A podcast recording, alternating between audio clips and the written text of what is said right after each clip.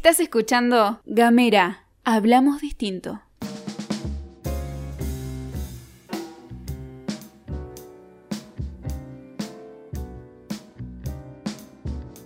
Hola a todos, todas, todes. Mi nombre es Patricia Caporalín, psicóloga, psicoanalista, con formación en configuraciones vinculares. Quería compartir con ustedes algunas reflexiones como desde hace un tiempo lo vengo haciendo gracias al grupo de Gamera.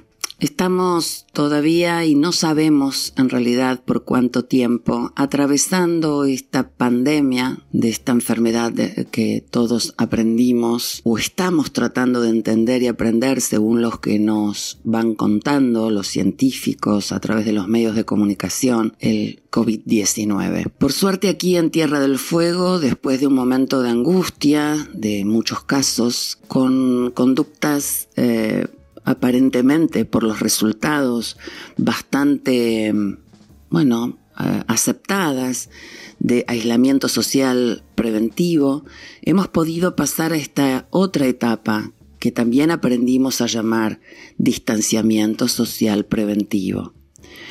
Todas estas cosas, COVID-19, aislamiento social preventivo, distanciamiento social preventivo, el tapaboca con la servilletita, el gel o la aparición del el alcohol en gel o la aparición del alcohol en aerosol, en fin, montones de conductas y de cosas que estamos aprendiendo con el objetivo de preservar nuestras vidas y la de aquellos que amamos en principio y de aquel otro que pensamos imaginariamente como mi par social en otro sentido. Lo cierto es que estamos transitando un tiempo de incertidumbre, porque si bien todos estamos a la espera de la ansiada noticia de se descubrió la vacuna, no sabemos a ciencia cierta cuándo será esto y ni siquiera sabemos si esto será posible. Todos estos tiempos nos están requiriendo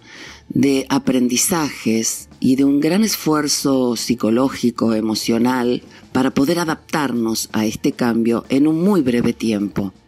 Son pocos meses, si ustedes piensan, desde marzo hasta ahora que se declaró la pandemia y que tenemos que aprender de golpe un montón de cosas nuevas. Algunos se han quedado separados de sus familiares, otros se han quedado varados. Los aeropuertos de golpe son lugares mm, de mucha desconfianza. Nosotros aquí en Tierra del Fuego, tan dependientes de nuestro aeropuerto. La verdad, como dije recién, no sabemos hasta cuándo va a ser esto. Y estamos empezando a asimilar esa verdad. Por eso también es un tiempo de conocernos de una manera distinta, darnos cuenta de todo lo que somos capaces de cambiar, todo lo que somos capaces de aprender y al mismo tiempo cómo aún así podemos seguirnos sintiendo nosotros mismos. Los de siempre, los que tenemos ganas de encontrarnos con otros o de jugar al fútbol o de ver películas. Sobre la incertidumbre, como les dije en otro momento, es fundamental apoyarnos en nuestras propias experiencias, en nuestra propia capacidad de haber superado otras situaciones difíciles en nuestra vida. Es esa memoria la que nos va a ayudar a confiar en que si fuimos capaces de resolver otras situaciones, también seremos capaces de crear de alguna manera formas de poder volver a encontrarme con lo que más me gusta, formas de poder superar lo que está pasando y ser feliz de alguna manera. Pensar cuáles fueron mis conductas eh, positivas o aquellas que me favorecieron y me ayudaron y cuáles fueron aquellas que no me favorecieron y no me ayudaron. Mientras trato de reproducir estas nuevas conductas que tuve que aprender. Es como cuando ustedes ven un chico, una, niña, que por ejemplo es llevado por su mamá eh, de la mano, llegan a una esquina, la madre se detiene, mira para un lado, mira para el otro, ve si hay un semáforo y luego cruza. El chico, mientras tanto, está entretenido, jugando, sostenido de la mano de la mamá.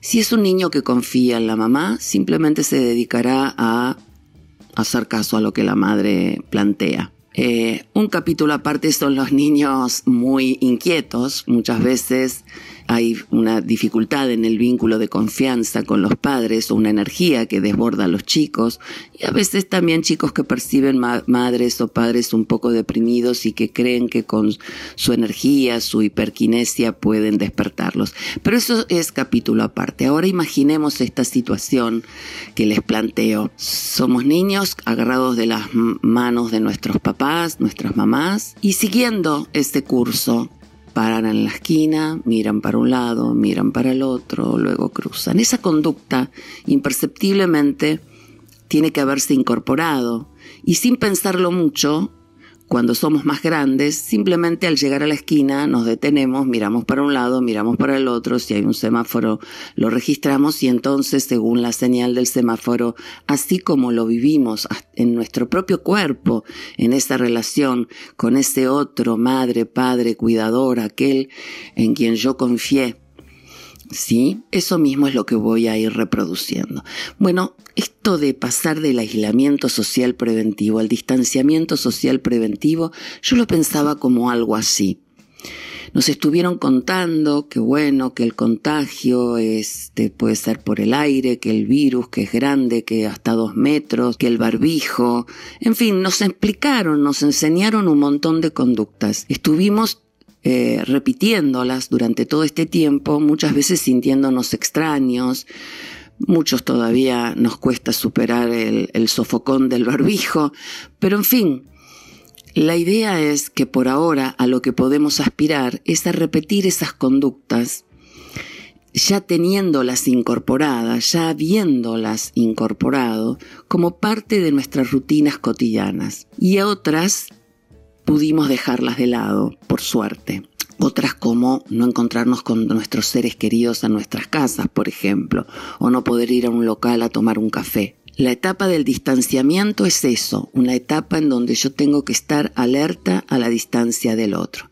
También es cierto que por suerte estamos pasando un momento de mucha confianza, por suerte nos dicen que no tenemos circulación viral y entonces algunos se relajan mucho más, otros se atienen más a lo que se dice. No sabemos tampoco cuánto va a durar esto.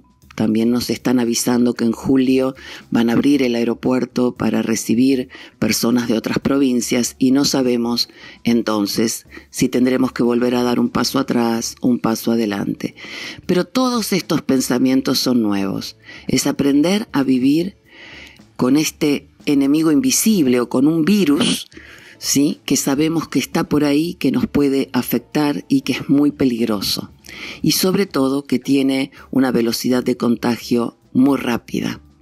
No sabemos hasta cuándo vamos a tener que estar con estas conductas. Pero lo que sí es muy importante es que las incorporemos como la esquina, el parar, el semáforo, porque eso es lo que nos va a preservar, porque eso es lo que nos va a mantener eh, en el cuidado y nos va a sacar de la incertidumbre, si ustedes quieren, porque ante un posible nuevo traspié y un tener que volver hacia atrás, lo más inteligente sería que en vez de enojarnos y empezar a, a manifestar, este, digamos, conductas contrarias, agresivas, simplemente volvamos al casillero atrás y repitamos aquellas conductas que supimos nos ayudaron una vez. Evidentemente tuvimos conductas que nos ayudaron y que nos dejaron en este buen punto, el distanciamiento. Pero también sabemos que no sabemos por cuánto tiempo se podría mantener o si se puede mantener indefinidamente porque, como decía antes, no sabemos tampoco si alguna vez se va a encontrar una vacuna o no, o simplemente tendremos que convivir con esta serie como de casilleros, ¿no? En el que nos aislamos, nos distanciamos, graduaciones, graduaciones de distanciamientos. Y por supuesto por ahí se deslizan las grandes angustias e incógnitas sobre todo los jóvenes que tienen tanta vida todavía por hacer, cómo van a poder encontrar sus amores, los jóvenes y no los tan jóvenes, sus amores, sus amistades, sus intercambios. No estamos del todo seguros cómo lo vamos a resolver. Por ahora es muy pronto y estamos esencialmente tratando de no enfermarnos orgánicamente y de mantener conductas que en la medida en que tenemos claro que es obedeciendo a nuestra pulsión de vida, a nuestro deseo de mantenernos sanos, más allá de las frustraciones que ocasiona, es como no comer papas fritas para evitar el colesterol. A nadie le gusta evitar las papas fritas, pero uno asume y disfruta o padece menos esa privación porque disfruta de la idea de no tener colesterol. ¿No es cierto?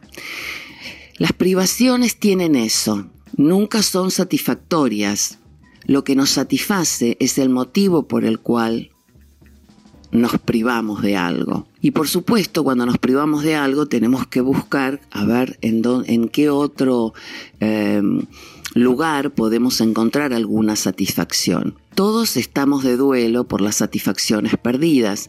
En este momento estamos en una especie como de reencuentro, diría yo, de las viejas satisfacciones añoradas pero con la incertidumbre, por supuesto, porque no sabemos por cuánto tiempo podremos disfrutarlas. Creo que de todo esto nos puede ayudar, como decía recién, un nuevo aprendizaje, un conocernos a nosotros mismos con la capacidad de recuperar nuestras alegrías, sabiendo que somos capaces de perderlas y recuperarlas y seguir siendo nosotros mismos con nuestra vieja capacidad de querer estar bien. Yo soy de las que también creen que este tiempo nos puede ayudar a autorreflexionar, a, a conocernos de otra manera a nosotros y a aquellos que nos rodean y a todos nosotros como humanidad dispuestos a tratar de eh, sobreponernos a los peligros, con la capacidad de encontrar siempre una forma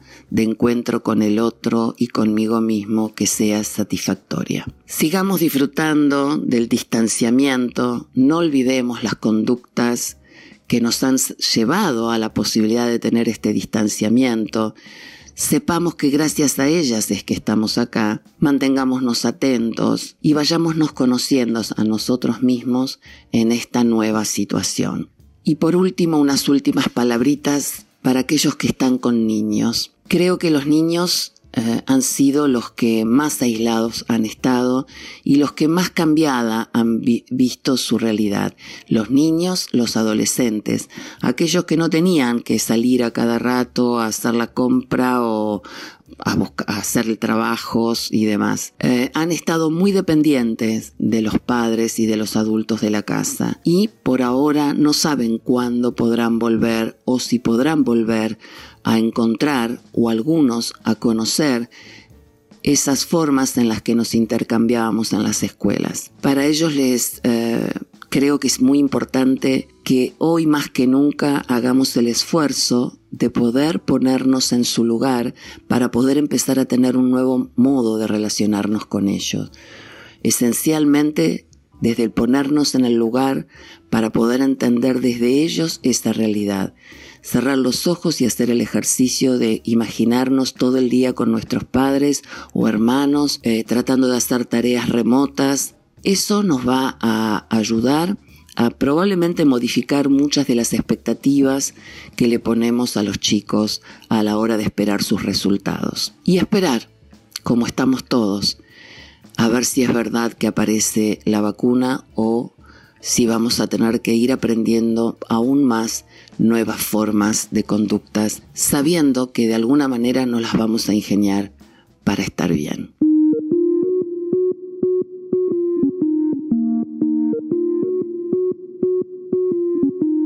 Seguí nuestros contenidos en gamera.com.ar.